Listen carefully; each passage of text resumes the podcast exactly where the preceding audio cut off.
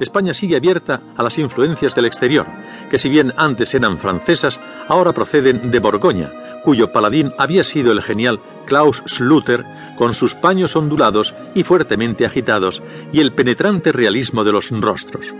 Pero a partir del segundo tercio del siglo, y sobre todo al mediar este, el estilo que predomina en la escultura española es el flamenco, de paños angulosos y muy atenta observación del natural.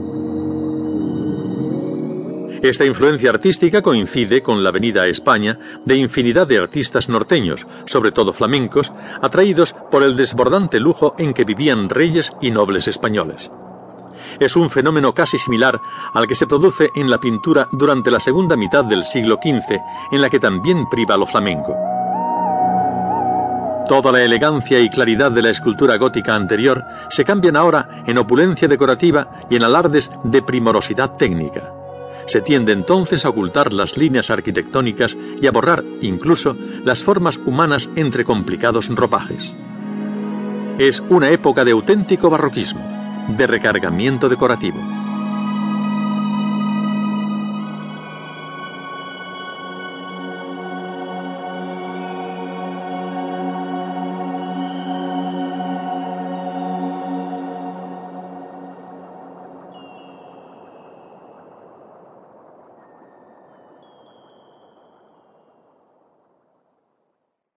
Guillermo Sagrera, San Pedro, Catedral de Mallorca.